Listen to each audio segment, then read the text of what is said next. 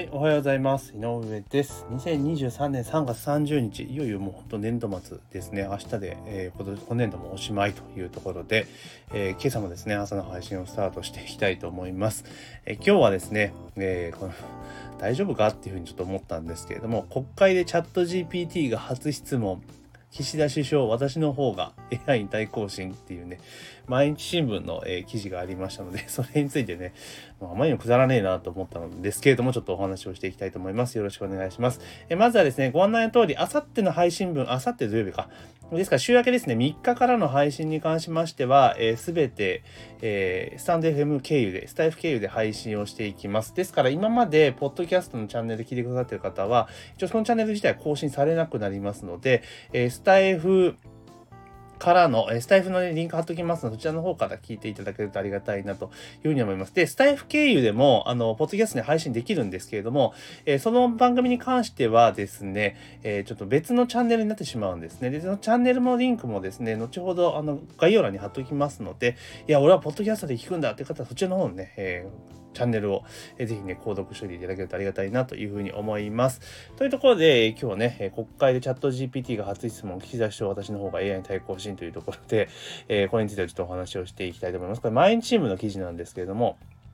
で、冒頭ですね、29日の衆議院内閣委員会で、立憲民主党の、中谷一馬氏は、人工知能 AI を用いた対話型自動応答ソフトチャット GPT で作成した質問を岸田首相に問ういつも一幕があった。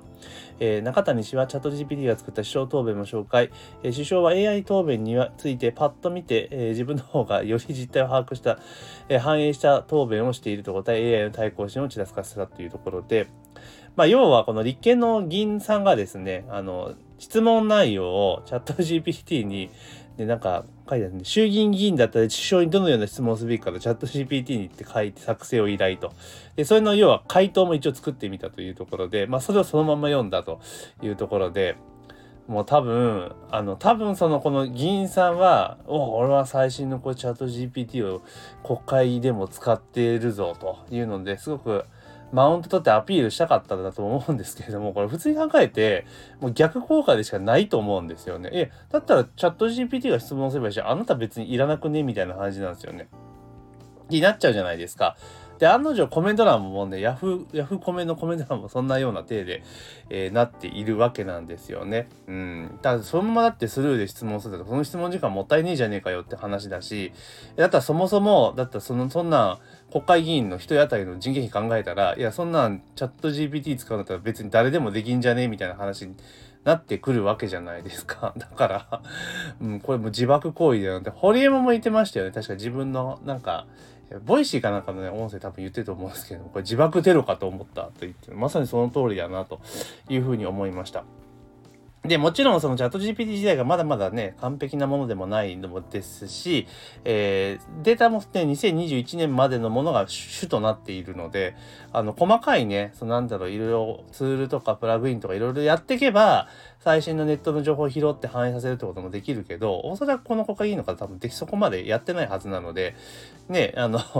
ごく自然な状態のものをそのまま持ってきちゃったのかなというふうに、えー思ったりします。うん。だから、まあ、これって、ね、どうなんだろうかっていうところはありますよね。だから、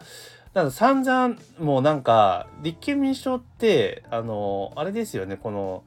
なんつうのかな、この前まで文章がどうじゃこうじゃっていうので、ね、ガチャガチャやっていってて、で、またこういうしょうもないことやるわけじゃないですか。で、まあ、取り上げる方も取り上げる方だと思うんだけど、メディアとしてね。だけど、これやることによって、あの、立憲民主党の支持って絶対上がらないと思うんですよ。どう考えたって。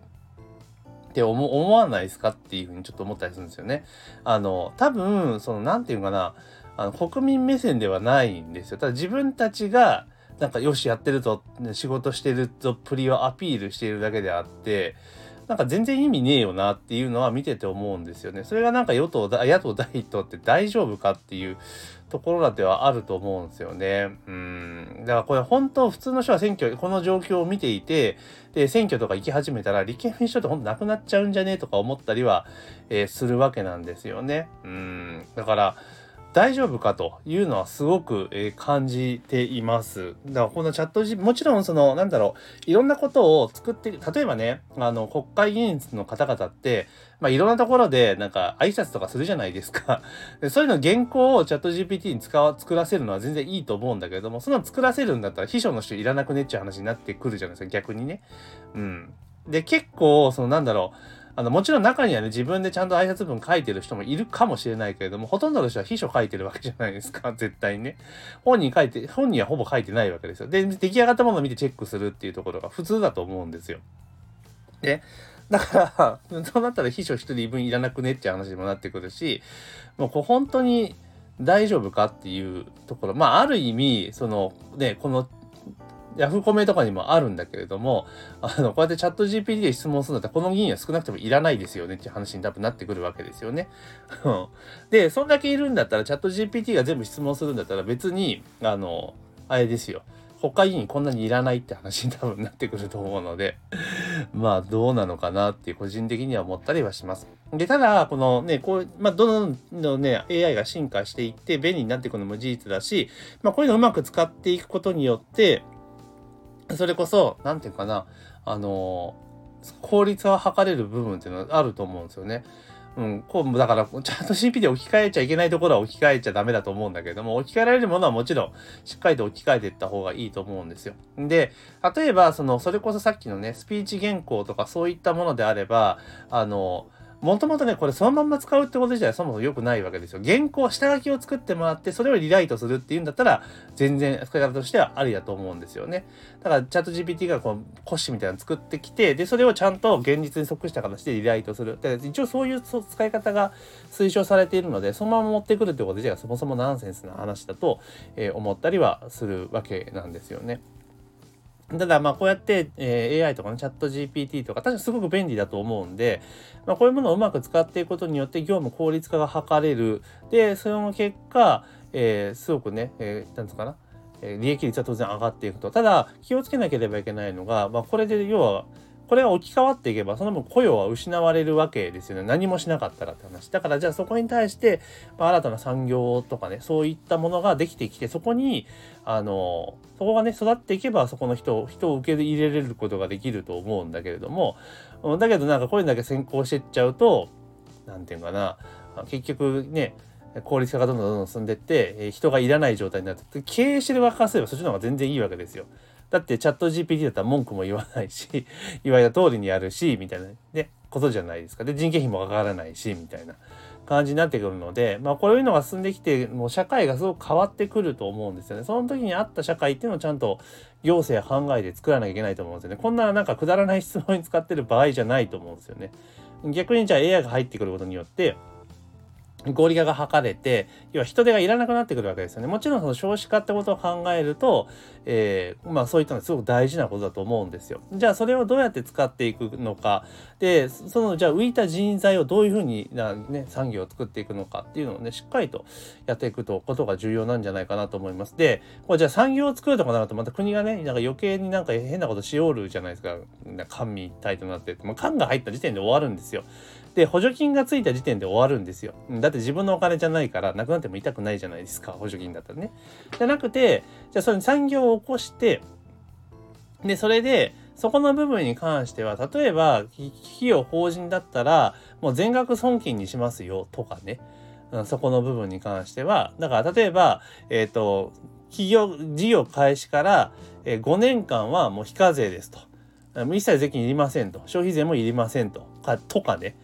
うん、そういうような形で要は税制面で優遇するだからもう納めなくていいっすよと。で、そこでだってその期間で事業が育っていって、その後ね、利益を生み出すようになれば、その後税収なんで、その最初の頃ってね、売上高々知れてるわけだし、えー、納税額もちっちゃいわけじゃないですか。だからそこはもうあえて取らないと。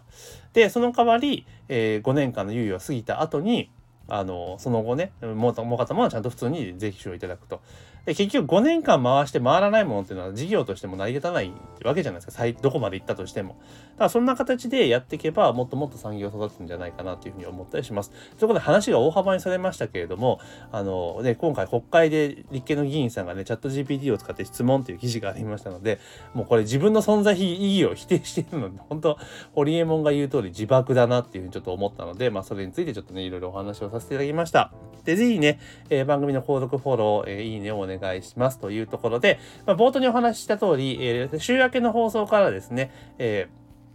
現在配信しているポッドキャストからの配信が止まります。新しいね、えー、スタイフから、スタイフ経由のポッドキャストっていうチャンネルもありますので、そちらの方リンク概要欄に貼っておきますので、ぜひね、えー、スタイフ、できればスタイフで聞いていただきたいんですが、えー、そうじゃない場合、ポッドキャストじゃなきゃ嫌だよっていう方はですね、ポッドキャストの、えー、Apple Podcast のリンク貼っておきますので、えー、そちらの方から今度ね、提供を聞いていただけるとありがたいなというふうに思います。というところで、えー、本日の配信は以上とさせていただきます。今日も一日頑張っていきましょ